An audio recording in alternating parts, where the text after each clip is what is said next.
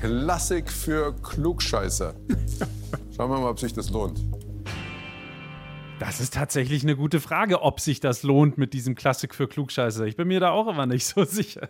Aber, aber viel wichtiger, habt ihr den erkannt, der diese provokante Frage eigentlich gerade gestellt hat? Kai fucking Pflaume. Das ist unfassbar. Kai Pflaume war das. Dass ich das noch erleben darf in meinem Leben. Und er war dabei übrigens nicht an einen Stuhl gefesselt oder unter Drogen gesetzt.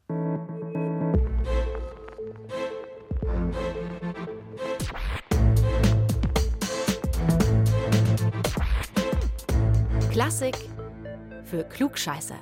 Hallo und herzlich willkommen zu Klassik für Klugscheißer, dem immer noch neuen Podcast von BR Klassik. Mal schauen, ob sich das lohnt. Ich bin Uli Knapp. Servus. Und ich bin Lauri Reichert. So, und jetzt müssen wir das von gerade aber natürlich noch aufklären. Folgende Situation ist wirklich so passiert. Ich war letzte Woche im Fitnessstudio. Ich glaube, es war an einem Mittwoch, äh, komme irgendwann nach der Sauna zu meinem Spind zurück, schaue mein Handy an, das ist natürlich das Erste, was man immer macht danach. Und äh, es ist voller Nachrichten, voller grüner, äh, komischer Spruchblasen und äh, die meisten mit dem mit, die meisten haben den Tenor, ey, hast du das gerade gesehen im ersten in diesem Quiz? Wer weiß denn sowas? Und ich so, nee, ich habe nichts gesehen. Ich habe keine Ahnung, wovon ihr redet. Und wer weiß denn sowas? Also ich war nicht im Fitnessstudio, kam nicht aus der Sauna und ich hatte keine Nachrichten auf dem Handy. Also außer dieser einen von dir eben. Stimmt. Und dann sehe ich das Video, das du geschickt hast. Klassik für Klugscheißer im Vorabendprogramm. Wow. Kai Pflaume, den haben wir da gerade gehört. Der moderiert die Sendung Wer weiß denn sowas? Läuft um 18 Uhr im ersten. Und zu Gast ist da immer ein gewisser Bernhard Hohecker als fester Quizzer. Den kennt ihr ganz sicher. Und dann gibt es eben da eine Musikfrage. Und bei dieser Musikfrage, da hat sich Bernhard Hohecker als Klassik für Klugscheißer-Fan geoutet. Ich habe von Klassik keine Ahnung und höre deshalb den Podcast Klassik für Klugscheißer. Und ich meine, da ging es um irgendwelche Akkorde, von die irgendwo auf auch, auch deshalb, ich meine, da wäre dieses B aufgetaucht. mein erster Gedanke war ja Wahnsinn, wie viele meiner Freunde eigentlich Vorabend-Quiz-Fans sind. Und mein zweiter dann, Besten Dank, Bernhard Hohecker. Das freut uns nämlich wirklich sehr, dass dir unser Podcast gefällt. Und äh, dann vielleicht noch äh, ein Wunsch für die Zukunft. Vielleicht äh, beantwortest du die nächste Frage zur klassischen Musik dann auch richtig, denn das hat er nämlich nicht getan. es war aber auch nicht einfach. Stimmt, und ähm, da ging es ja auch um die Beatles und The Hard Day's Night. Und wer es nachgucken will, der kann es immer noch sehen in der Mediathek. Die Sendung ist vom 3. November, tatsächlich ein Mittwoch. Und da mittendrin kommt die Frage und der Moment, in dem Kai Pflaume Klassik für Klugscheißer in den Mund nimmt. Ob sich das lohnt. Und wir können schon mal jetzt verraten, Bernhard Hohecker besucht uns bald in einer Klassik für Klugscheißer-Folge. Das Thema wird noch nicht verraten. Wir wissen es ehrlicherweise auch noch nicht, aber wir werden auf jeden Fall was finden, worüber mit wir mit Bernhard Hohecker sprechen können. Und vielleicht können wir in dieser Folge auch wieder Hintergrundwissen für eure nächsten Quizshows liefern, in denen ihr selber Gast seid. Und wenn ihr eine Idee habt, worüber wir mit Bernhard sprechen wollen und sollen, dann könnt ihr uns einfach eine Mail schreiben. Die Adresse ist klugscheißer.brklassik.de, Klugscheißer mit Doppel-S und Klassik mit Doppel-S. Vielleicht ist die Frage, die ihr dann in einer Quizshow bekommt, ähm, eine, bei der es um Tiere und Musik geht. Denn das ist diesmal unser Thema. Ja, und äh, ich könnte mir vorstellen, dass bei einigen von euch jetzt äh, das Freudestrahlen losgeht, weil ihr habt es euch gewünscht. Also viele von euch haben uns tatsächlich Post geschickt äh, mit dem Inhalt, mach doch mal was zu Tieren und Musik. Zum Beispiel Luisa, die hat geschrieben vor einiger Zeit, vielen Dank für die sehr kurzweiligen und toll aufbereiteten Podcast-Folgen. Sehr gerne, Luisa. Als angehende Musiklehrerin, schon wieder Musiklehrerin, gell? Das ist irgendwie. Da, da, haben wir, da haben wir ein Stein im Brett, was uns sehr, ja. was uns sehr adelt. Ähm, als angehende Musiklehrerin nehme ich viele Ideen und Inspirationen für den Unterricht mit. Und falls ihr nochmal nach Themen sucht, da kommen dann ein paar Themenvorschläge. Und einer davon ist, thematisiert doch mal Tiere in der Musik. Vielen Dank, Luisa. Und vor allem natürlich auch an alle anderen, die sich es gewünscht haben. Und wir machen das jetzt. Wir haben ein bisschen gebraucht, der Vorschlag kam schon vor längerem, aber jetzt ist es soweit. Und es ist tatsächlich ein sehr, sehr interessantes Thema. Es gibt wirklich viel geniale Musik, die ohne die Inspiration durch Tiere überhaupt nicht entstanden wäre. Katzenmusik zum Beispiel. Zum Beispiel Katzenmusik, ja, ganz genau. Auch die wird vorkommen, tatsächlich. Und nicht nur miauen und ähm, knurren oder so, sondern wirklich richtige Katzenmusik. Und wir klären, ob Kühe jetzt wirklich mehr Milch produzieren, wenn sie mit der richtigen Musik beschallt werden. So mancher Komponist war natürlich ein Tierfreund, so wie Richard Wagner mit seinen zig Hunden und seinem Papagei. Und darauf kommen wir dann später auch noch zu sprechen. Uli, du bist eher haustierfern groß geworden, oder? Hast du mir, glaube ich, mal irgendwann erzählt. Ja, das stimmt. Also ich hätte tatsächlich ganz gerne ein Tierchen gehabt oder zwei. Aber ähm, ja, meine Mama, die fand es nicht so gut. Die hat dann immer, wenn ich mit meinem Hundeblick gebettelt habe, ähm, das Ganze relativ schnell beendet, die Diskussion, und zwar mit einem Vergleich, den sie gezogen hat, und gegen den kam ich nicht wirklich an. Sie hat einfach nur gesagt, mit dem Haustier ist es wie mit anderem neuen Spielzeug. Am Anfang findest du es total toll und machst alles damit und irgendwann landet es dann halt in der Ecke und ist uninteressant. Und wer kümmert sich dann um dieses Viech? Und da muss ich sagen, ja, da hat sie leider recht. Ähm, ich hätte kein Tier verenden lassen, das nicht. Und meine Mama natürlich auch nicht. Aber ich glaube, das war schon richtig so. Und mit sieben, acht, neun Jahren, da konnte ich diesen ganzen Vergleich nicht kontern oder entkräften. Und ich kann heute ganz ohne Groll sagen, ich hatte eine schöne Kindheit ganz ohne Haustiere. Hast du halt einfach deinen Teddy an der Schnur hinter dir hergezogen. Genau, Wir, und den gefüttert. Wir hatten irgendwie hatte auch immer einen Delfin als, als, als, so ein, als so ein Steiftier, so ein Kuscheltier. Der konnte auch quietschen. Insofern, es gab da Ersatztiere. Ja, und die sind sicher pflegeleichter. Ähm, Ja. wir, wir hatten irgendwie immer Haustiere zu Hause, Katze, Hund und so weiter und so fort. Und da konnte ich übrigens schon auch öfter mal feststellen, dass denen Musik nicht völlig egal war.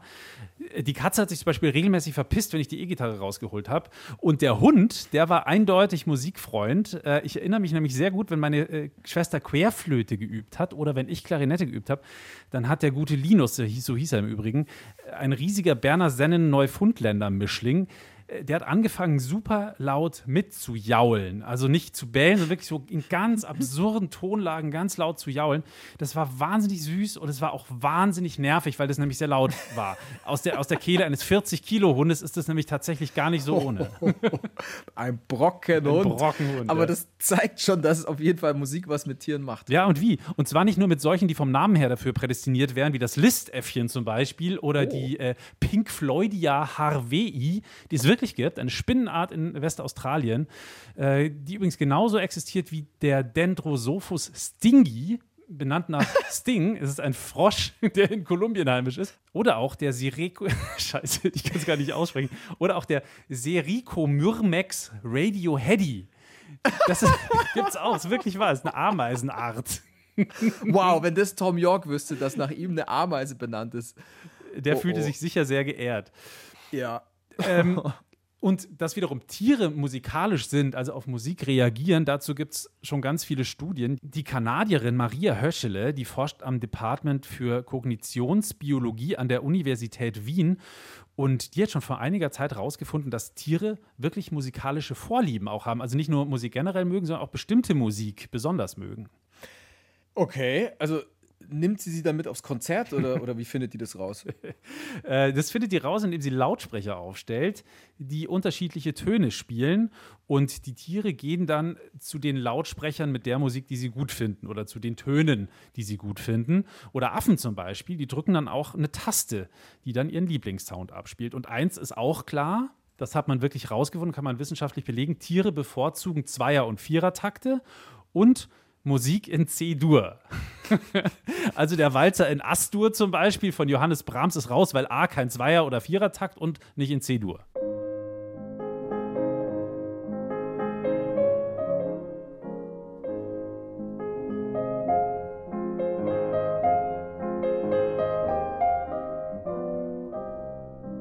Ja, aber alle meine Entchen wären zum Beispiel voll drin, weil Vierertakt und C-Dur. Also man kann es natürlich auch in einer anderen Tonart spielen, aber ich glaube, original ist es in C-Dur verfasst. C-Dur und Viervierteltakt. Also da ist die Tierwelt eher einfach gestrickt, wenn es um ihre Lieblingsmucke geht. Ja, ich glaube generell schon, wobei es gibt auch hier ein paar, die es ein bisschen komplexer mögen. Der, ähm, die Einsiedlerdrossel zum Beispiel, die zwitschert in der pentatonischen Tonleiter. Die Bluesgitarristen unter euch werden die im Schlaf spielen können. Im Gegensatz zu unserer normalen, in Anführungszeichen, Tonleiter, die eine sogenannte heptatonische Tonleiter ist mit, mit sieben Tönen. Äh, die Pentatonic, pentatonische Tonleiter hat nur fünf und weiter gehe ich nicht in die Tiefe. Und äh, die Weißschwanz-Fuchsdrossel, die tendiert wiederum eher zur diatonischen Tonleiter, also zu unserer normalen Tonleiter. Allerdings ist da die Tonart wurscht. Und das klingt dann wieder eher nach so einer ganz normalen westlichen Musik. Wir halten also nochmal fest, nachdem die Fuchsdrossel nochmal so eindrucksvoll performt hat gerade, Tiere sind durchaus musikalisch irgendwie und deswegen hat zum Beispiel die Band Labras Banda aus dem Chiemgau ihr Album Kier Royal im Kuhstall eingespielt. Wortspiel verstanden, Uli? Kier Royal, Kuhstall? Ja, klar, ist doch ein sehr edles Getränk, Key Royal. Key Royal. Und auch eine tolle Serie, oder? Mit Baby Schimmerlos, dem Richtig, eine tolle Serie. Und für alle Nicht-Bayern, die uns zuhören, äh, Kier sind, ist die Mehrzahl, der Plural von Kur, was wiederum Kuh bedeutet. Jetzt hören wir was aus Kier Royal.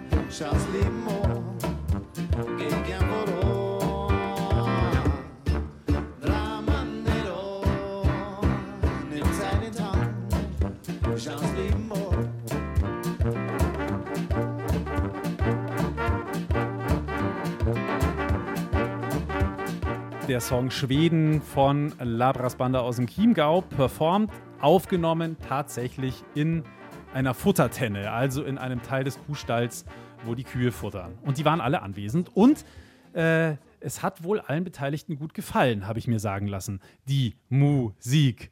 Wortspiel verstanden, Uli? Mu, ha, ha. Also ja. Bin ich beruhigt. Ich finde es aber auch geil, dass man einfach kein teures Studio braucht, sondern einfach im Kuhstall das macht.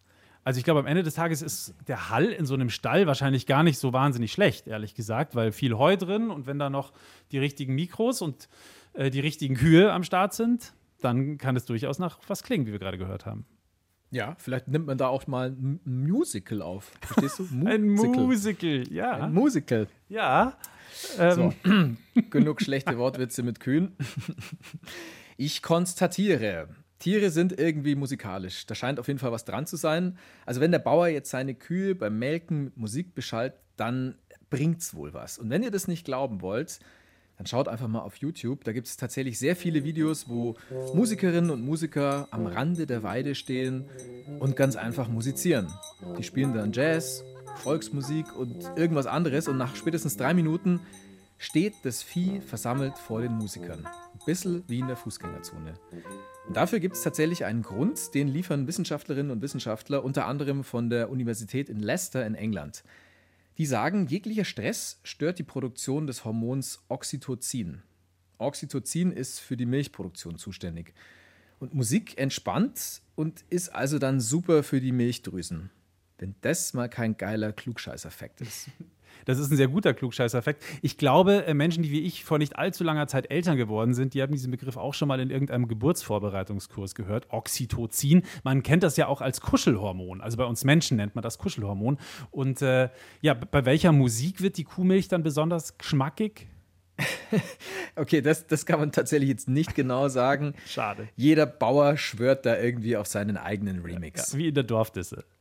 Ja, genau. Und am Ende muss die Musik halt einfach so einen relaxierenden Effekt haben. Und da liegt dann, glaube ich, der Unterschied zur Dorfdisse. Ja, außer es wird gerade ein Schieber gespielt. Es kann sein, am Ende, ja, natürlich. Dann kommt irgendwie Angels vielleicht von Robbie Williams und alle geben ganz viel Milch.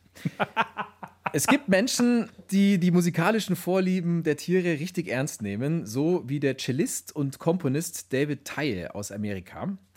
Der komponiert Musik extra für Tiere, zum Beispiel ganz speziell für Katzen, für Hunde und auch für Affen.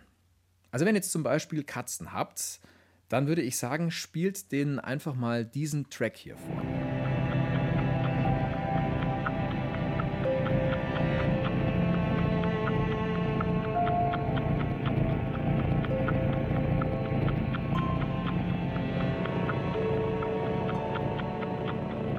Lauri, was hörst du da genau raus?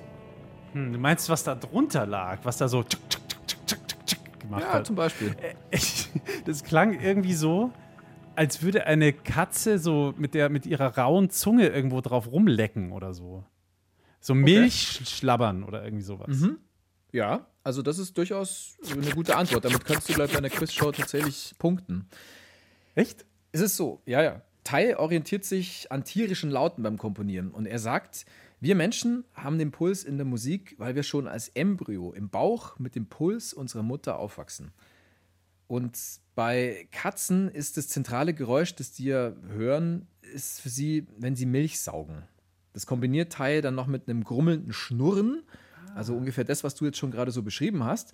Also das, Milch, das, die, das war so- Milchsaugen, das Geräusch. Dieses Ja, sowas, ja. Ah. Und manchmal kombiniert er das dann auch noch mit so ganz hohen Tönen, die ja das Miauen darstellen sollen. Und fertig ist die Katzenmusik. ist das geil. Musik extra für Katzen, die das dann auch noch mögen. Das erinnert mich ein bisschen hieran. Katzen brauchen furchtbar viel Musik. Musik und ein ganz kleines Stück vom ganz großen Glück. Und noch mehr, jedermann liebt Katzenmusik und pfeift gleich mit. Die andere Musik ist nur Verschnitt. Schon. Ah, Katzen brauchen furchtbar viel Musik. Ja, aus Aristocats. Genau. Ich habe mir den erst vor ein paar Jahren angeguckt. Das ist wirklich ein, ein wundervoller Zeichentrickfilm. Ja, total. Wirklich unbedingt anschauen. Kindheitserinnerungen. Ja, voll. Also, liebe Herrchen und Frauchen da draußen, legt doch einfach mal einen Musikaccount für eure Mizi oder euren Waldi an. Ihr könnt die Playlist oder diesen Account dann ja tatsächlich auch einfach Mizi nennen und Mizi macht dann selber eine Playlist. Aber Oder, gibt ja oder der Mizi vorspielen. Eh, Oder so.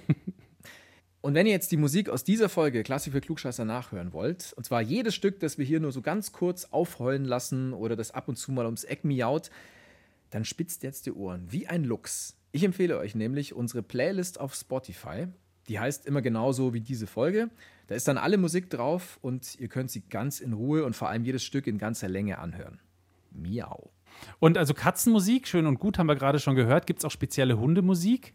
Ich selber hatte ja früher auch mal Hunde, also nicht gleichzeitig, aber nacheinander. Wenn der eine starb, kam irgendwann der nächste ums Eck. Und äh, ich erzähle nachher auch noch so ein paar Takte über Komponisten und ihre Hunde. Das äh, war tatsächlich eine relativ fruchtbare Kombo. Da hat man sich gegenseitig inspiriert. Äh, So nach dem Motto, me- meine Muse mit der kalten Schnauze oder so. Auch so ein Film aus den frühen 90ern, oder? Der Partner mit der kalten Schnauze. Geil. Wow, okay, also Menschen komponieren auch für Hunde. David Tye haben wir ja gerade schon gehört und wir haben den angehauen, ob er vielleicht uns was zur Hundemusik erzählen kann. Und dann hat er uns tatsächlich eine Sprachnachricht geschickt aus USA. Dogs are very closely connected to their owners. And if you, the owner, like the music, the dog will probably like the music. They are connected to us and they want to please us, and they're very likely to enjoy it. So, classical music is enjoyed by many animals, or I should say, more than most human music. It's pure, it's ordered, and Mozart and Haydn are always going to go down pretty well. Also er fängt an mit den Hunden und sagt, dass Hunde ja sehr stark verbunden sind mit ihren Besitzern und dass Hunde auch quasi den Besitzern immer irgendwie gefallen wollen. Und klassische Musik, die gefällt Tieren besonders gut. Und wenn man jetzt irgendwie Mozart oder Haydn ihnen vorspielt, dann wird es auf jeden Fall so richtig gut funktionieren und dem Tierchen gefallen. Also- Weil das Tierchen auch wieder dem Herrchen gefallen will.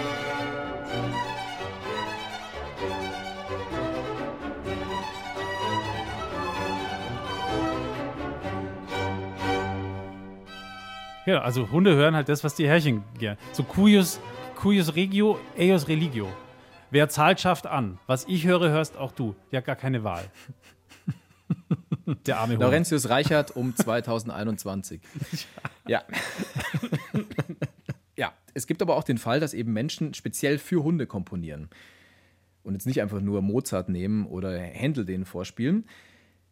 Wenn Menschen für Hunde komponieren, dann machen sie das in höherer Frequenz. Und zwar so hoch, da piept es bei uns Menschen nicht mal mehr. Da hören wir gar nichts. Laurie Anderson hat das zum Beispiel gemacht. Laurie Anderson komponiert experimentelle Musik. Sie hat mit ihrem Mann, und den kennt man jetzt wahrscheinlich eher, nämlich Lou Reed, ein Konzert für Hunde geschrieben. Lou Reed, Walk on the Wild Side, das ist der Typ. 2010 war das, dass sie dieses Konzert für Hunde geschrieben hat, Laurie Anderson. Das Ganze hat sie dann auf den Stufen des Opernhauses in Sydney gespielt, in Hochfrequenz. Drum war es für Menschen ungefähr so, wie wenn ich jetzt einfach nichts sage. Menschen konnten das einfach nicht hören. Die Künstlerin sagt, dass sie bei ihrem Hund Lullabelle fachkundige Beratung gesucht hat, während sie sich auf ihre Performance vorbereitet hat. Vielleicht besser fachhundige Beratung. Okay, der ist gut. Das ist, der ist gut. Klingt, klingt Habe ich noch nie gelesen bei irgendeinem ähm, Tiergeschäft oder so. Fachhundige Beratung, stimmt. hin? Ihr Ja? dürft ihr dürft's gerne klauen, ist mir egal. Ja, bitte. Ich finde das übrigens eine ganz geile Idee von, von Laurie Anderson, aber irgendwie machen mir solche Menschen auch Angst, ein bisschen. ist das eigentlich gut bei den Hunden angekommen? Weiß man wahrscheinlich nicht. Oh, das weiß ich wirklich nicht. Ja, wir haben jetzt keine Hundeumfrage auch äh, gestartet und so. Ist ja egal. Aber ich, ich gehe mal davon aus. Ich meine, die Frau hat sich ja große Mühe gemacht. Und Lolla Bell, ihr Hund, hat ihr fachhundig zur Seite gestanden. Also es ist auf jeden Fall ein tierisch interessantes Feld, Tiere und Musik. Die Musikhochschule Nürnberg hat in ihre Lehre sogar den Schwerpunkt Human Animal Studies eingebaut. Wir haben mit dem zuständigen Professor dafür gesprochen, Martin Ulrich heißt der Mann, und wollten von ihm natürlich, dass er uns so ein bisschen einführt in diese Welt Mensch, Musik, Tier. Und ganz am Anfang vom Interview wollte ich von ihm wissen, ob er vielleicht so ein Lieblingsstück Musik hat, wenn es um Tiere geht. Für mich persönlich ist es schon Musik, wenn Vögel singen. Also auch ohne menschliche Einflussnahme. Aber wenn Sie mich jetzt nach einer Komposition aus dem Bereich der europäischen Kunstmusik fragen, äh, ein ganz grandioses Stück, das ich auch sehr schätze, ist Olivier Messiaens Quartett für das Ende der Zeit, das Quatuor pour la fin du temps, in dem er unter anderem Nachtigallen und Amselgesang verarbeitet hat.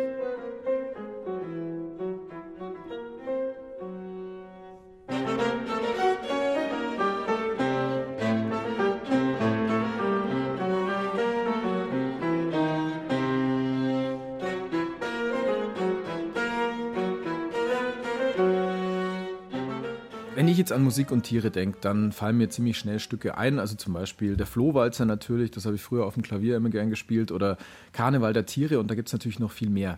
Welchen Platz haben denn jetzt Tiere in der Musikgeschichte? Da beobachten wir eine ganz, ganz große Spannweite. Die Beispiele, die Sie jetzt gerade angesprochen haben, Flohwalzer, Karneval der Tiere, schildern Tiere quasi als klangliche Repräsentation. Das ist ganz wunderbare Musik im Fall des Karnevals der Tiere, aber es ist auch eine ganz verbreitete Strategie, wie Menschen mit Tieren umgehen und historisch umgegangen sind, nämlich sie sozusagen als Abbild, ich könnte jetzt auch ein bisschen polemisch sagen, als Abziehbild zu schildern.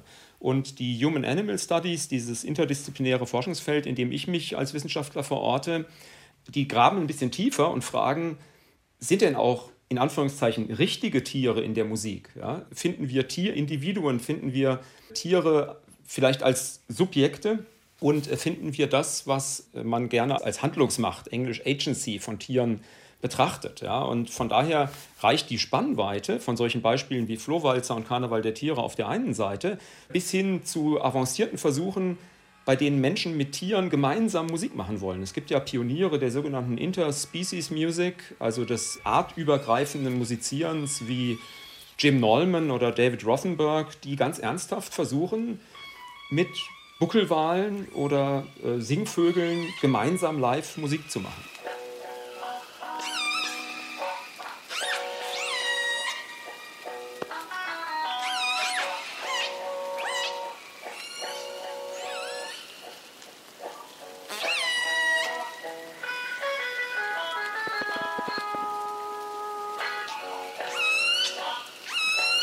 Es da jetzt ein bestimmtes Tier, das sich irgendwie in der Musik durchgesetzt hat? Also an dem jetzt keine Komponistin, kein Komponist äh, vorbeigekommen ist? Es gibt Tiere, die ganz früh als Musiktiere gerahmt wurden in der Kulturgeschichte. Ein schönes Beispiel ist zum Beispiel der Schwan. Also der Schwanengesang ist ein geflügeltes Wort und Sie finden ganz viele Kompositionen, ganz viel Dichtung, ganz viel Literatur, die sich auf den Schwanengesang beziehen.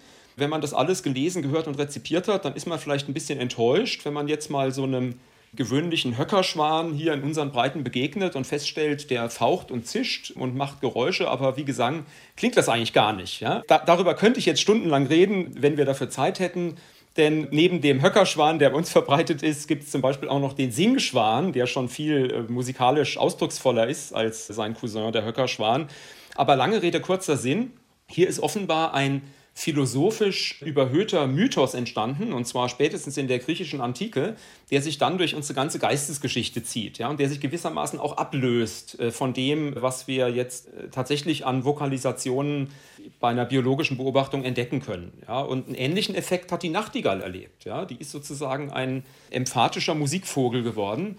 Und dann gibt es andere Tiere, von denen man lange Zeit angenommen hat, die sind von Musik so weit weg wie vom Mond, bis es eine Unterwasserforschung anlässlich des Kalten Krieges gab, hat ja niemand ernsthaft gedacht, dass Wale singen. Ja, und inzwischen wissen wir, dass verschiedene Walarten, unter anderem der Buckelwal, ausdrucksvoll vielfältig und mit eigenen Dialekten, Kulturen und sogar so eine Art Saisonhits, ja, also der Hit des Jahres, äh, singen. Und wenn nicht die USA ihre Unterwassermikrofone in die Ozeane gehalten hätten, um äh, sowjetische Atom-U-Boote zu entdecken, dann hätten wir diesen Wahlgesang bis heute nicht erforscht. Und da gibt es tatsächlich saisonale, wie Sie sagen, Hits, also immer wieder unterschiedliche Songs oder wie? ja, ist ganz erstaunlich. Die Buckelwale entwickeln einen Gesang, der dauert auch sehr lange. Ne? Die haben offensichtlich ein anderes inneres Zeitempfinden, als das bei uns Menschen verbreitet ist und ist sehr vielstrophig und der wird dann von dieser Walpopulation übernommen und sozusagen eine Saison lang gesungen. Und dann im nächsten Jahr ist was anderes dran. Aber es ist wahrscheinlich schwierig, da jetzt ein Muster rauszufinden, oder was da gerade en ist sozusagen. Ja, die bioakustische Forschung hat noch unglaublich viel zu entdecken, ja, weil uns ja auch äh, bis vor kurzem zumindest noch viele Instrumente gefehlt haben, um das näher zu untersuchen. Und ich gehe davon aus, dass um uns herum ganz, ganz viel Tiermusik ist, die wir im wahrsten Sinne des Wortes noch nicht hören. Ja, ich sage Ihnen ein Beispiel. Wenn ich jetzt Ihnen die Maus nenne, ja, dann denken Sie wahrscheinlich an ein recht unmusikalisches Gefiepe. Ja. Aber vor ich glaube, vor 16 Jahren gab es mal so eine Art akustischen Laborunfall bei einem Mäuseforscher. Der hat Aufnahmen angefertigt und hat die dann langsamer abgespielt. Und siehe da, Mäuse singen ausdrucksvoll wie Singvögel. Sie tun das aber in einem Frequenzbereich von etwa 50.000 Hertz. Und das ist weit oberhalb der Hörschwelle, die uns Menschen gegeben ist. Und es war sozusagen ein Zufall dieser Laborforschung, der erwiesen hat, dass Mäuse ausdrucksvoll und vielfältig singen wie Singvögel. Kleine Anekdote. Als die Forschung neu war, habe ich mal mit einem Hörbeispiel aus dieser Studie die gesamte Jahresversammlung der Deutschen Ornithologengesellschaft gefoppt. Ja, äh, bei einem Vortrag gefragt, welcher Vogel das sei. Und es kamen viele gute Vorschläge, aber auf die Mäuse ist damals keiner gekommen.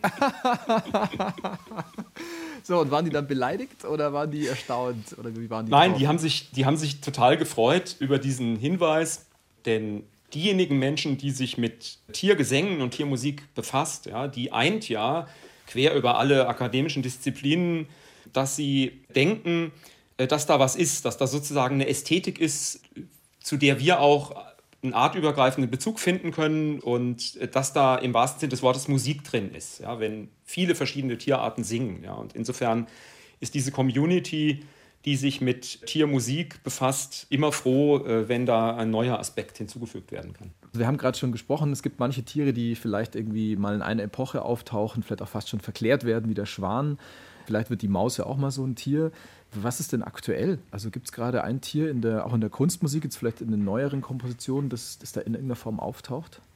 Es gibt einerseits gerade so eine kleine Renaissance der Nachtigall tatsächlich, finde ich sehr interessant.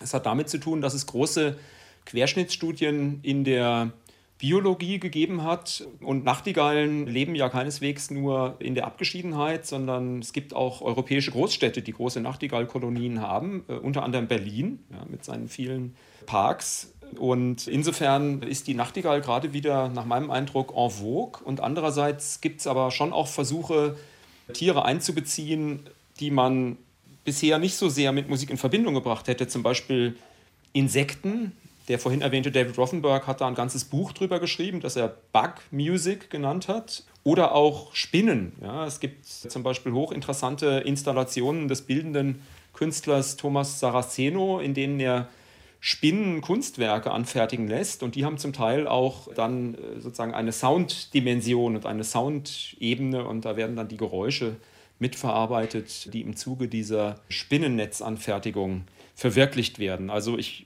glaube, es gibt beides. Es gibt sozusagen immer wieder das Aufsuchen dieser ikonischen Musiktiere, die einen langen kulturgeschichtlichen Background mitbringen. Und es gibt aber auch den Versuch, Tiere äh, in den Musikdiskurs hineinzuholen, die man bislang damit nicht so verbunden hat.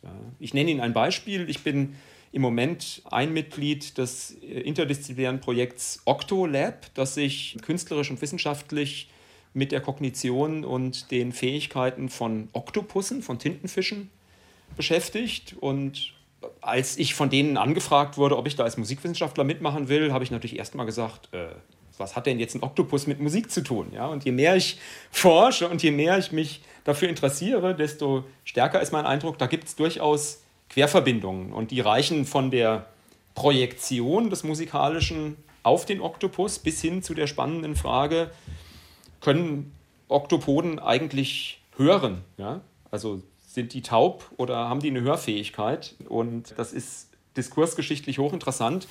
Wir Menschen neigen ja dazu, Tieren immer erstmal alles abzusprechen, was irgendwie da sein könnte. Und wenn man dann forscht, dann stellt man fest, Tiere können doch ganz, ganz viel. Ja? Nur heißt hören hier eben nicht das Aufnehmen von Schallwellen, wie wir das als Menschen eben gewohnt sind, wenn wir hören, sondern das Wahrnehmen von Teilchenbewegungen im Wasser. Ja? Aber trotzdem kommt dabei natürlich was raus, was sozusagen eine akustische Umwelt konstituiert. Weil Sie den Oktopus gerade angesprochen haben. Ich habe das Buch zu Hause Rendezvous mit einem Oktopus von Simon Montgomery. Ich habe es immer noch nicht gelesen, aber das soll sehr, sehr, sehr, sehr gut sein, was den Oktopus angeht. Gibt es irgendeinen Aspekt, der Ihnen noch wichtig ist zu dem Komplex, den ich jetzt nicht gefragt habe? Ja, was mir noch wichtig ist, ist, nachdem wir so viel über die Ästhetik der tierlichen Musik geredet haben, darauf hinzuweisen, dass wenn man sich ernsthaft mit Tieren als Protagonistinnen und Protagonisten, als ästhetischen Subjekten befasst, man über kurz oder lang auch über ethische Fragen stolpert. Und das ist etwas, was dieses Forschungsfeld der Human Animal Studies, in dem ich mich bewege, insgesamt charakterisiert, dass man, äh, auch wenn man sich mit schönen Dingen wie Vogelgesang beschäftigt, äh, irgendwann auch die unschönen Seiten des Mensch-Tier-Verhältnisses äh, kennenlernt und auch kritisch reflektieren muss. Ich gebe Ihnen ein Beispiel, die jahrhundertelang geübte Praxis, Vögel zu fangen und ihnen menschliche Musik beizubringen ist ja was, äh, was, äh, wenn man den Vogelgesang als ästhetische Selbstäußerung und quasi als eine Kultur der Vögel ernst nimmt, ganz schrecklich ist. Ja, wir setzen Tiere gefangen, berauben sie ihrer eigenen Musikkultur und äh, setzen sie unserer aus. Und in der Regel wurden und werden solchen Singvögeln ja dann Stücke beigebracht, die überhaupt nichts mit dem artspezifischen Vogelgesang zu tun haben. Insofern ist die Geschichte der Mensch-Tier-Beziehung in der Musik eine hochinteressante, was die ästhetischen Aspekte angeht, aber teilweise auch eine sehr traurig und bedrückende, wenn wir sehen, wie Musik dazu äh, hergenommen wird, Tiere auch zuzurichten. Und auch da gibt es wieder eine jahrtausendealte Kulturgeschichte. Schon im römischen Zirkus wurden wilde Tiere, beispielsweise Elefanten, wahlweise getötet oder sie wurden gezwungen, sich lächerlich zu machen, indem sie zu menschlicher Musik tanzen mussten. Ja? Also äh, Musik kann auch ein Mittel sein, um die dunklen Seiten der Mensch-Tier-Beziehung zu verfestigen, zu affirmieren. Und auf der anderen Seite hat Musik für mich eben, wenn wir auf die Tier-Mensch-Beziehung gucken, so ein ganz großes emanzipatorisches Potenzial, weil wir erkennen, dass Tiere auch handelnde Subjekte sind, dass sie auch ein reiches Gefühlsleben, ein reiches kognitives Innenleben haben und dass wir sie in ihrer Handlungsmacht und in ihrem Eigenwillen eigentlich viel ernster nehmen müssten, als wir das oft in unserer Gegenwartsgesellschaft tun. Also, dass Musik auf Tiere wirkt, das haben wir jetzt, glaube ich, wirklich eindrucksvoll bewiesen. Aber, haben wir ja gerade auch schon gehört im Gespräch, Tiere haben auch schon immer auf die Musik gewirkt, indem sie zum Beispiel Komponisten inspiriert haben. Einige von ihnen, also von den Komponisten, nicht von den Tieren, sondern von den Komponisten, hatten auch eigene Haustiere, so wie wir das heute haben. Und auch schon damals hat sich die Welt aufgespalten in zwei bis aufs Blut verfeindete Lager, so wie es auch noch heute ist. Auf der einen Seite die Katzenmenschen, auf der anderen Seite die Hundemenschen. Und äh, bevor wir hier weitermachen können in diesem Podcast, Uli, muss ich auch dich fragen, welcher dieser beiden Weltanschauungen äh, gehörst du an? Denn das wiederum hat direkte Auswirkungen auf unsere weitere Zusammenarbeit. Eichhörnchen. es gibt Feigling. kein Tier, kein Tier, nein, nein, nein, nix Feigling. Das ist einfach so, Eichhörnchen faszinieren mich. Kein Tier fasziniert mich mehr als Eichhörnchen. ich beobachte die jeden Tag von meinem Balkon aus. Die können einfach alles. Also die starten auf meinem Balkon und manchmal schaut es so aus, als würden sie fliegen. Wenn die vom Balkon, vom Geländer auf den nächsten Baum rüber segeln. Und dann landen die ganz einfach, als wäre es nix. Und dann gehen sie die Wand daneben, so ein fünfstöckiges Haus, gehen sie auch hoch wie Spider-Man, als wäre es nichts. Für mich sind es einfach Eichhörnchen. Also, Mic Uli redet, Uli redet sich raus, ähm, will diese Frage nicht beantworten, indem er einfach über fliegende Eichhörnchen spricht. Du verhältst dich neutral, du bist quasi die Schweiz unter den Tierfreunden. Ähm, okay, auch in Ordnung. Dann sage ich dir jetzt, wie das bei den Komponisten war. Bleiben wir doch mal bei den Katzenmenschen. Zu denen hat sich zum Beispiel der französische impressionistische Komponist Maurice Ravel gezählt, der ja immerhin den berühmten Bolero geschaffen hat.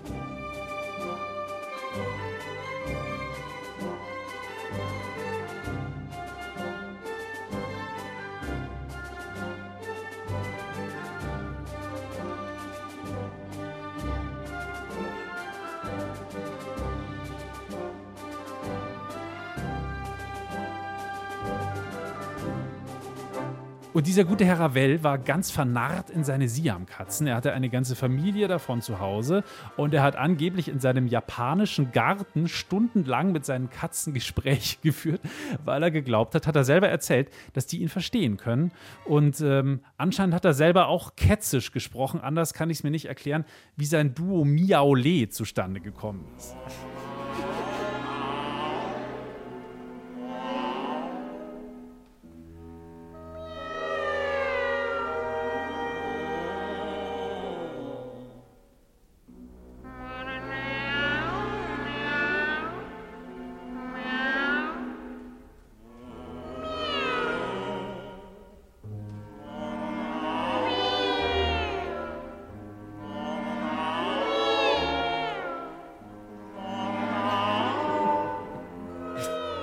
Geht nicht so leicht ins Ohr wie der Bolero, das gebe ich zu. Okay, das ist mal was ganz anderes. Ja. Aber hey, wenn er Bock drauf hat. Ja, mega. Ziemliche Katzenmusik auf jeden eher- Fall. Ja. eher- ja. In gut, natürlich, in gut. Hat er immerhin Ravel geschrieben. Ähm, und auch ein Katzenmensch, so wie Ravel, war wohl der italienische Barockkomponist Domenico Scarlatti. Jetzt gehen wir also mal wieder ein paar hundert Jahre zurück. Nur ähm, Domenico Scarlatti, der hatte seine Viecher nicht so richtig im Griff. Er hat sie vielleicht auch, nur so, äh, auch nicht so richtig gut verstanden. Deshalb ist eines Tages, er hat gerade so versonnen vor sich hin chambaliert, eine seiner Katzen über die Tastatur seines Cembalos äh, gelatscht ist, was ihm erst mega auf den Sack gegangen ist. Dann war er aber wahnsinnig fasziniert von dem Thema, das die Mizi da ganz aus Versehen, vielleicht auch mit voller Absicht, wir wissen es nicht, mit den Pfötchen gespielt hat. Also hat er sich das gemerkt und hat es weiterverarbeitet und so ist seine G-Moll-Sonate entstanden, die noch heute den Beinamen Katzenfuge trägt.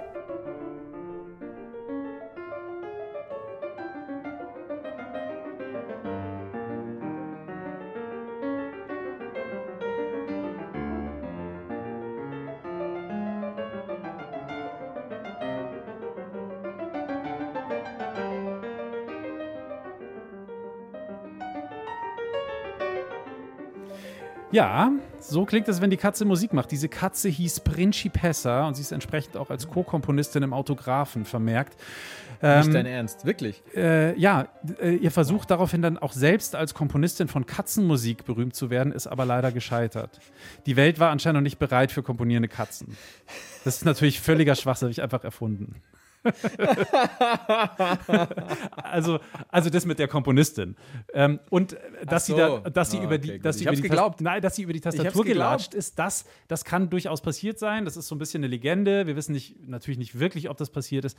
Ähm, aber die Katze hat ihn wohl wirklich inspiriert. Aber nein, sie ist nicht im Autograph vermerkt und ähm, nein, sie hat auch nicht danach versucht, als, äh, als Komponistin Pfote zu fassen in der Musikwelt. Sie hat nur ab und zu Pfötchen gegeben, Ja. aber hat nicht Pfote gefasst. Gott.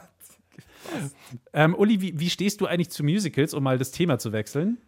Starlight Express. Starlight Express. Mhm. Du kennst eins auf jeden Fall? The Phantom Okay, du kennst zwei. Du kennst zwei. Ja, la, Ähm, la, la. Und was ist das? Erkannt? Nein. La La Land. Ah, krass, okay, habe ich nie gesehen tatsächlich. Ja. Und es gibt übrigens auch ein paar mit Tierbeteiligungen, Musicals. Oh. Ich sage nur mhm. König der Löwen, kennt auch jeder. Ah, oder, natürlich. Natür oder natürlich, da sind wir eigentlich doch wieder beim Thema Cats.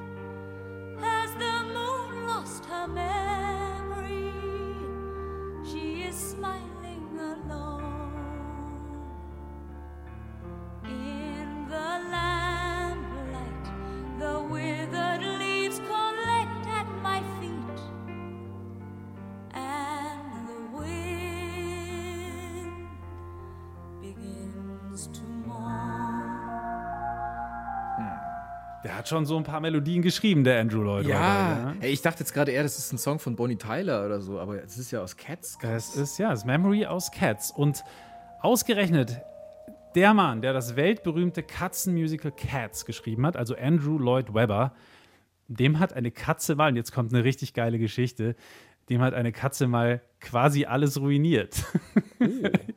ähm, also, wir sprechen vom Kater Otto. Also ein Katerchen, war, war noch sehr jung, der Otto, sechs Monate alt damals. Und auch Otto lief ihm über die Tastatur, wie bei Domenico Scarlatti. Also so könnte auch eine sehr romantische Geschichte anfangen. Allerdings äh, war das nicht die Tastatur seines Cembalos, sondern äh, die seines E-Pianos, in das ein Computer eingebaut war. Und auf diesem hat Andrew Lloyd Webber gerade an der Fortsetzung seines, du hast es gerade schon angesungen, seines Phanto- Phantoms der Oper gearbeitet. Und ja, Klassiker. Er hat irgendwie vergessen, das zu speichern. Oh nein. Und der gute Otto, der hat aus Versehen die richtige Pfotenkombination gewählt, um alles, wirklich ohne Scheiß, alles unwiderruflich zu löschen. Das ist ausgerechnet dem Typen passiert, der Cats geschrieben hat.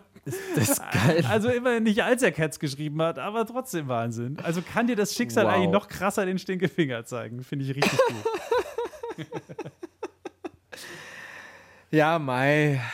Ja, Oder eher, ja, miau. so muss man es nehmen, sportlich.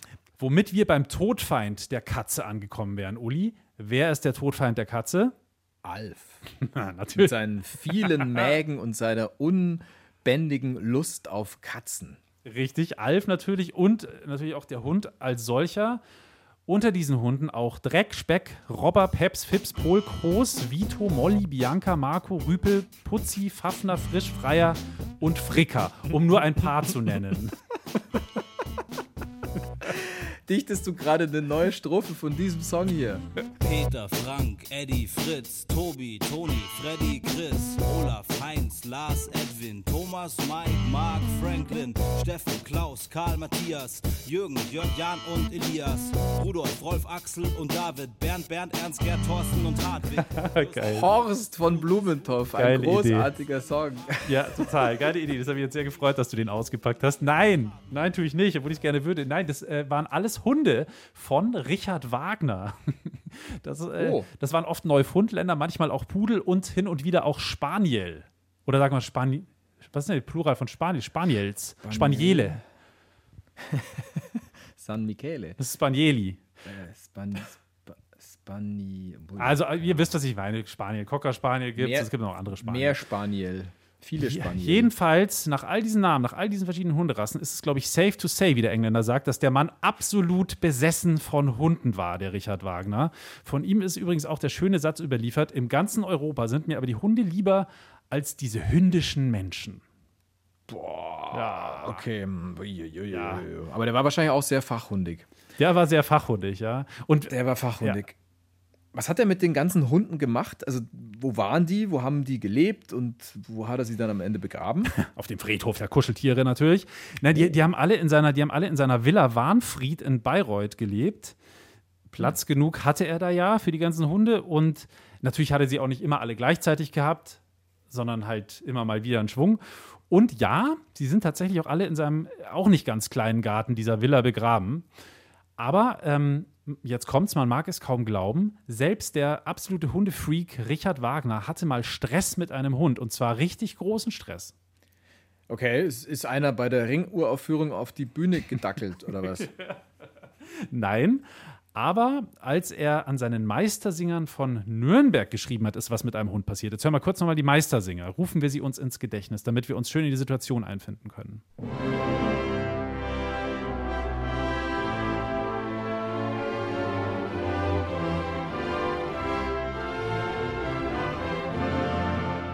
Also, die Meistersinger von Nürnberg, Richard Wagner, arbeitet da also gerade dran.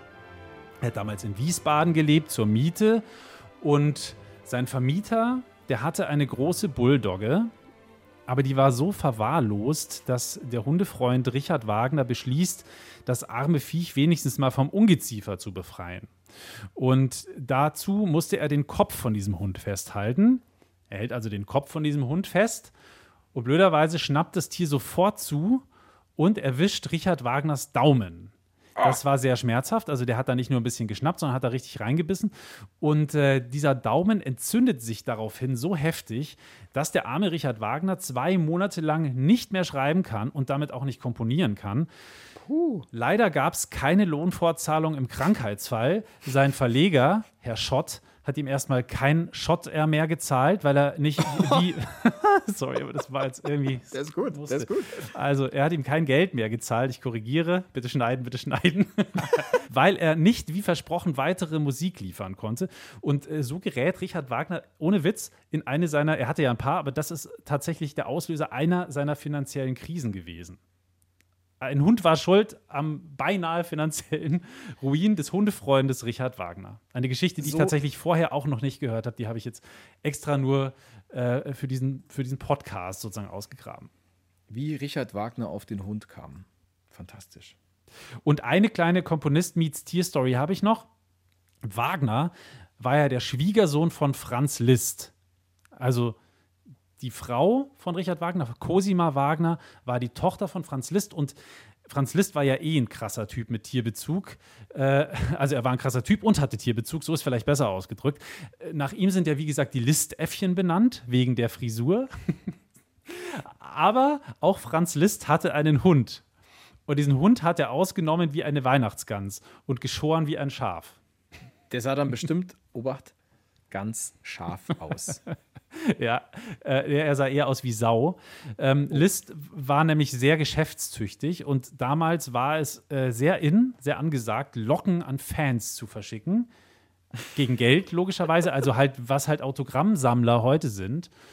Oder Selfie-Sammler vielleicht heute sind, Ja. ähm, waren damals die Lockensammler.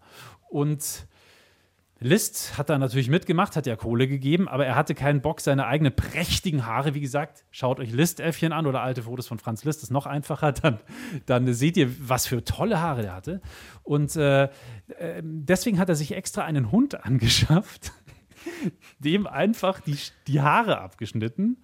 Nee. Ja, und die Locken von dem dann als seine eigenen verschickt. Das ist so eine gute Geschichte. Ähm, ich könnte noch zig mehr Geschichten aus dem Ärmel schütteln über Komponisten und ihre Tiere. Es gibt wirklich wahnsinnig viele davon. Aber jetzt, schon, jetzt, ja. ist, jetzt ist mal gut. Jetzt reicht's, aber da waren echt ein paar schöne Sachen dabei. Boah, wie schäbig, einfach die Hundehaare zu verschicken. Vor allem, der muss ja auch irgendwie seine Haarfarbe gehabt haben und so und keine Ahnung. Ja, der war doch relativ grau, oder? Zum Ja, Schluss hin. ja, ja. Also ein- weiß eigentlich, glaube ich sogar. Weiß, Ja. schlohweißer Hund. Hm, okay, gut, muss man erstmal gucken, was es da so gibt an weißen Hunden. Hat er Huskies gehabt vielleicht? Egal. West Highland Terrier. Okay, ich habe keine Ahnung von Hunderassen. Alright. Jetzt müssen wir wieder ein bisschen seriöser werden.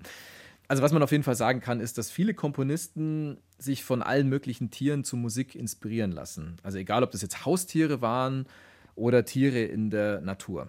Und dabei ist der Klassiker schlechthin natürlich, und darauf wartet ihr wahrscheinlich schon die ganze Folge, der Karneval der Tiere vom französischen Komponisten Camille Saint-Saëns. Saint-Saëns. Saint. Saint, ah ja. Ja, ja, genau, da oben in der, Na Saint-Saëns. in der Nasengegend muss es kitzeln bei, dem, bei diesem Okay. Laut. Camille Saint-Saëns. Oh, très bien. Ja, très bien, very nice.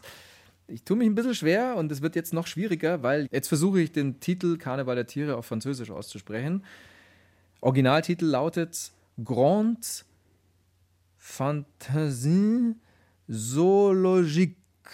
Gut, Karneval der Tiere reicht ja auch. Wir wissen, was gemeint Gut, wir bleiben beim Karneval der Tiere. Ich meine, im Fasching zum Beispiel, da gehen ja ganz gerne mal Kinder vielleicht als Tier. Gibt es ja viele Verkleidungen. Also ich war immer eher so Team Cowboy oder Team Pirat und nie Team Tier. Ist egal. Wir beamen uns jetzt mal ins Jahr 1886 in ein kleines österreichisches Dorf. Da passiert nämlich das, was längst hätte passieren müssen. Camille, mit dem Nachnamen, der komponiert jetzt endlich dieses Stück zu Ende und er schreibt es auf. Also er hatte bis dahin so Skizzen vorliegen und daraus erarbeitet er endlich das Werk Karneval der Tiere. Diese Skizzen, die stammen aus seiner Zeit als Klavierlehrer. Das ist wichtig. Das wird man nämlich immer wieder durchhören bei diesem Werk. Karneval der Tiere ist eine Suite für Kammerorchester. Der Komponist, der will ein kleineres Orchester für seinen Karneval haben. Also erste Geige, zweite Geige, zwei Klaviere, Kontrabass, Xylophon, Glasharmonika, oft auch ersetzt durch Celesta oder Glockenspiel. Also Celesta ist sowas wie ein kleineres Klavier. Dann noch Flöte, Cello, Klarinette, Bratsche, Piccolo-Flöte, Ende. Das Krasse ist, das Werk wurde zu Saint-Saëns Lebzeiten tatsächlich nie veröffentlicht und äh, ist aber heute sein bekanntester Banger. Dafür ist er einfach berühmt geworden. Wenn ich es jetzt mal vergleichen darf, das ist wie wenn die Scorpions Wind of Change erst auf der Beerdigung ihres Songwriters uraufpfeifen. Bisschen blöd, aber naja, ist halt so. Der Karneval, der wird oft von einem Erzähler oder einer Erzählerin begleitet. Insgesamt ist es wirklich ein Feuerwerk der Tiernachahmung. Das Ganze arbeitet natürlich mit ganz vielen Klischees, wie dem Löwen als König der Tiere. Der marschiert da am Anfang ein mit einem Königsmarsch in eine Arena und er eröffnet damit den Karneval der Tiere. Das klingt wirklich so richtig fett majestätisch. Also das Tremolo in zwei Klavieren klingt wie ein Trommelwirbel für den Löwen. Das Löwengebrüll imitieren Klavier und Streicher und wir lassen ihn jetzt mal schön brüllen, den Löwen.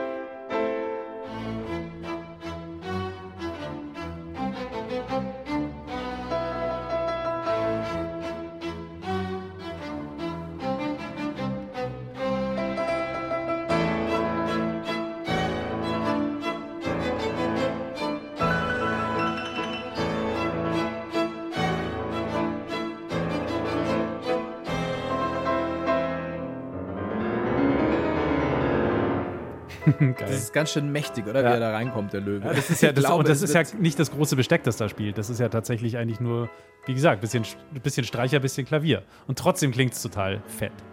Ja, ich glaube, es wird klar. Also hier kommt er, der Löwe. So, Lauri, und jetzt noch mal was anderes für dich. Wen hörst du hier raus?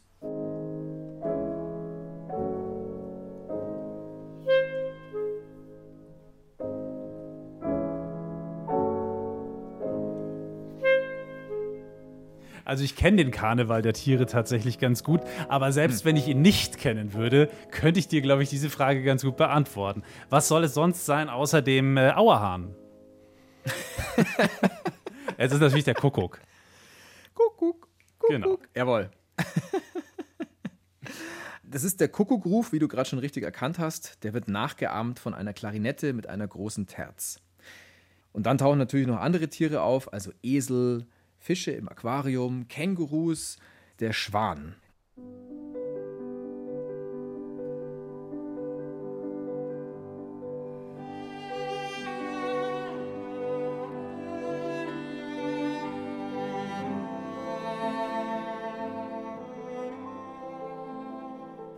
Das ist so schön. Ich habe ähm, eine Aufnahme von, vom Karneval der Tiere, äh, dirigiert von Benjamin Britten damals als Kind gehabt.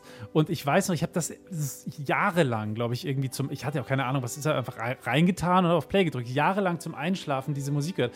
Und wenn der Schwan kommt, das ist echt so, ich bin wieder sieben oder so. Das ist total cool. Allein dafür schon herzlichen Dank. Äh, bitte, gern. Cello und Klavier haben dich in den Schlaf gewogen. Jetzt bleib aber bitte noch wach. Wir brauchen noch ein Ich bin, ich bin nicht müde geworden. dich. Ich, ich fühle mich, so. nur- ich fühl mich nur gut. Achso, ich dachte, du hast es zum Einschlafen gehört. Ja, ja, aber ich bin jetzt nicht müde geworden. Aber es hatte, so, Okay, hatte gleich so was schön, so ein, so ein cozy Gefühl. Schön. Der Schwan. Übrigens, weil ich gerade von, von so Kindheitsmusik gesprochen habe, noch so ein Kindheitsstück, an das ich mich sehr gut erinnern kann. Und da waren sicher viele von euch Hörerinnen und Hörern auch drin. Oder du hast es vielleicht auch mal im Musikunterricht oder so durchgenommen, Uli. Peter und der Wolf. Ein, ein ganz wunderbares Musikmärchen von Sergei Sergejewitsch Prokofjew. Äh, Immer wieder ein Wahnsinnsname, finde ich irgendwie. So ein bisschen so wie Uli Ullinger Knapp. Oder Lauri Laurigster Reichert. Jedenfalls, Oh ja. Das ist echt ein toller Name. Sergei Sergejewitsch Prokofjew. Ich war damals in äh, der Aufführung seines Peter und der Wolf als Kind drin und ich erinnere mich noch dran, die legendäre Schauspielerin Conny Frohbös. Die war damals, also Cornelia Frohbös heißt sie eigentlich, die war damals die Erzählerin. Die saß da so vorne mit einem großen Buch am Bühnenrand. Das war eine Kinderaufführung und dahinter ein Orchester und sie hat dann quasi gelesen. Und ähm, wir hören jetzt aber mal kurz in eine auch sehr tolle Fassung rein mit Romy Schneider, die da in diesem Fall am Bühnenrand sitzt und den Erzählertext liest. Das Tolle an dem Stück ist ja, an Peter und der Wolf, jeder Charakter und jedes Tier hat da eine ganz eigene, unverwechselbare Melodie, die von einem ganz eigenen, unverwechselbaren Instrument gespielt wird. Und so wird der Text nur durch Instrumente und Melodien total lebendig im Kopf. Peter zum Beispiel, das äh, ist ein Thema gespielt mit einer Geige.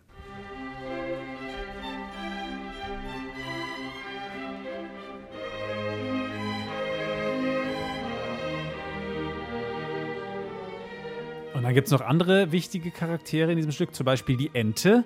Und die wird natürlich, von welchem Instrument soll sie sonst äh, illustriert werden? Die wird natürlich von der Oboe gespielt.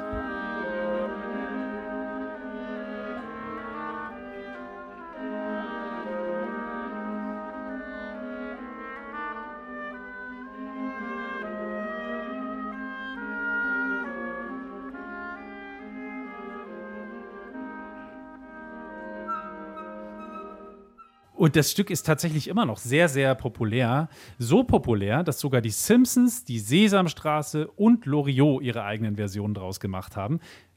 Du darfst dir eine aussuchen. Welche willst du hören? Alle drei zusammen.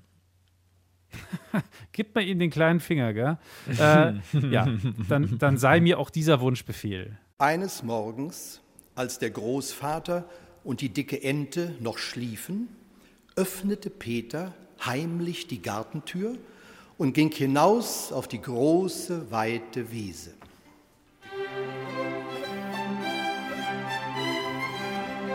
Okay, wait. Come on. Follow Peter. Oh, but stay close. Wolves are very dangerous.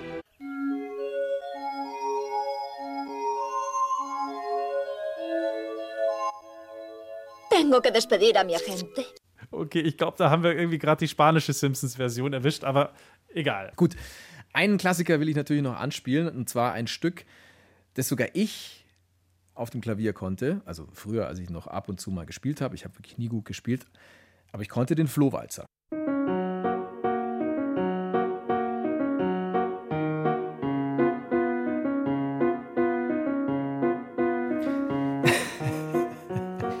Der Flohwalzer. Lauri, weißt du, wie der Flohwalzer in der deutschsprachigen Schweiz heißt? Naja, Flohhüpferli. Oh, das ist eine schöne Version. Flohhüpferli. Das ist schon sehr klischeemäßig. Wahrscheinlich ist er auch einfach Flohwalzer, aber auch nicht. Nee, in dem Fall heißt er tatsächlich anders. Er heißt dort auch der Kotelettwalzer. Also das Tier schon eine Stufe weiter gedacht, sozusagen. ja, ja, ja. ja. Der Flohwalzer ist ein volkstümliches Klavierstück. Es, es, gibt jetzt keine eindeutige Fassung in Notenschrift, ist auch super easy zu lernen, auch wenn man jetzt kein besonders gut äh, geübter Pianist oder Pianistin ist. Ich habe den, glaube ich, auch nie vom Blatt gespielt, behaupte ich jetzt mal. Das würde auch Den supermäßig nerven, glaube ich, das vom Blatt zu spielen. Das sind ja 80.000 verschiedene Vorzeichen, oder? Ja, genau. Ja. Genau, das ist der Punkt, ja. Ganz genau. Also, ich glaube, meine Klavierlehrerin hat mir das damals so beigebracht. Du orientierst dich überwiegend an den schwarzen Tasten, sage ich jetzt mal. Ja, die Frage ist halt, warum ist dieses Stück so cool? Also, es klingt ja doch irgendwie gut. Ähm, es ist halt so, dass man mit wenig Übung das Ganze mehrstimmig und mit beiden Händen spielen kann. Ob das Publikum das dann so geil findet oder nicht, das ist dann eine andere Frage. Ja, also die andere Frage ist tatsächlich auch, warum alle immer sagen, das sei ein Walzer oder warum es überhaupt Flohwalzer heißt, weil es ist ja natürlich vieles nur kein Walzer. Das ist ja ein gerader Takt. Kannst du mitzählen, kommst du entweder auf einen Zweivierteltakt oder auf einen Viervierteltakt. Hm. Also eigentlich ist es eine Flohpolka. Du bist halt einfach ein sehr taktvoller Mensch, Lauri. Ja, Und du manchmal. hast natürlich völlig recht. Es ist kein Walzer. Und ähm, auch der andere Bestandteil des Namens, der Floh, warum der im Titel steht, das ist Auch nicht bekannt. Was aber äh, auf jeden Fall großen Spaß macht, ist, sich diese Titel anzugucken, wie sie in anderen Ländern heißen. Also wir hatten jetzt gerade schon den Kotelett-Walzer aus der deutschsprachigen Schweiz. Und dieses Spielchen, das möchte ich jetzt ganz gerne zum Schluss noch mit dir spielen. Und zwar ähm, nehmen wir uns jetzt einfach den Namen des Flohwalzers aus anderen Ländern und ich kann dir eins verraten vorweg, fast immer tauchen im Titel Tiere auf. Aber es heißt immer anders, oder was? Ich dachte, Flohwalzer. Es heißt- okay. Nee, es heißt Na gut, ich bin wirklich gespannt. tatsächlich, also in den Beispielen, die ich habe, heißt es wirklich irgendwie immer komplett anders. Also zum Beispiel in Bulgarien, und ich versuche es jetzt nicht korrekt auszusprechen, ich sage einfach Koteshki Marsch. Heißt, übersetzt, Katzenmarsch. Die haben im- immerhin erkannt, dass es kein Dreivierteltakt ist.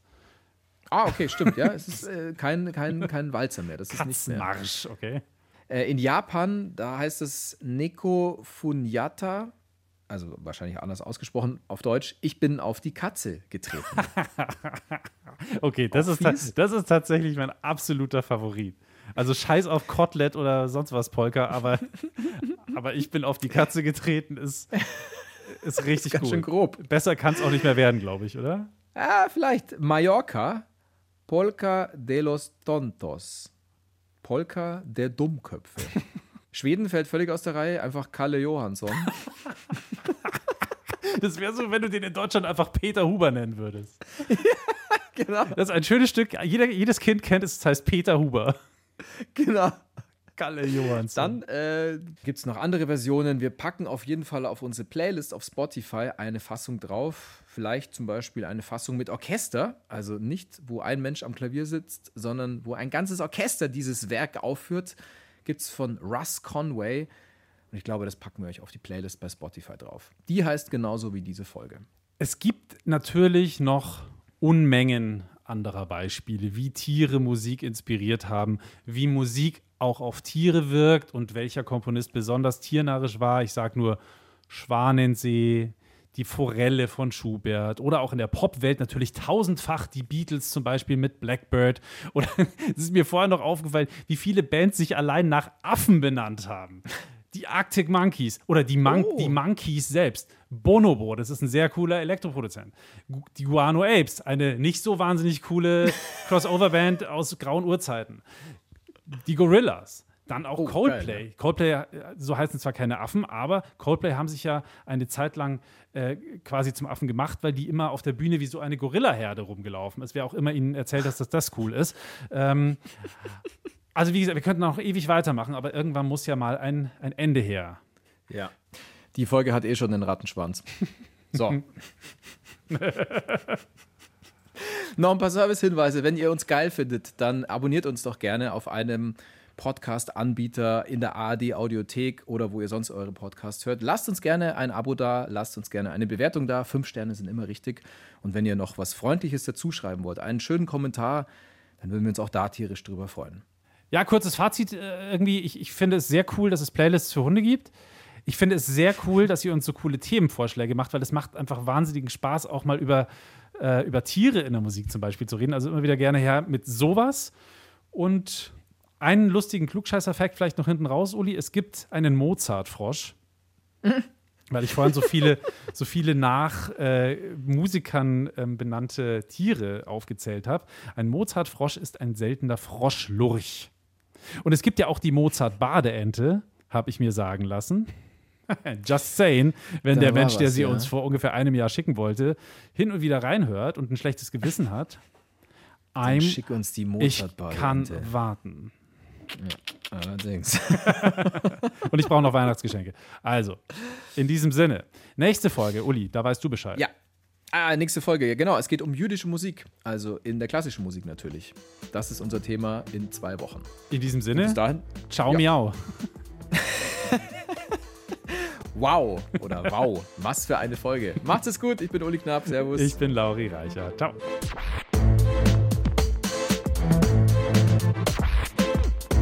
Klassik für Klugscheißer.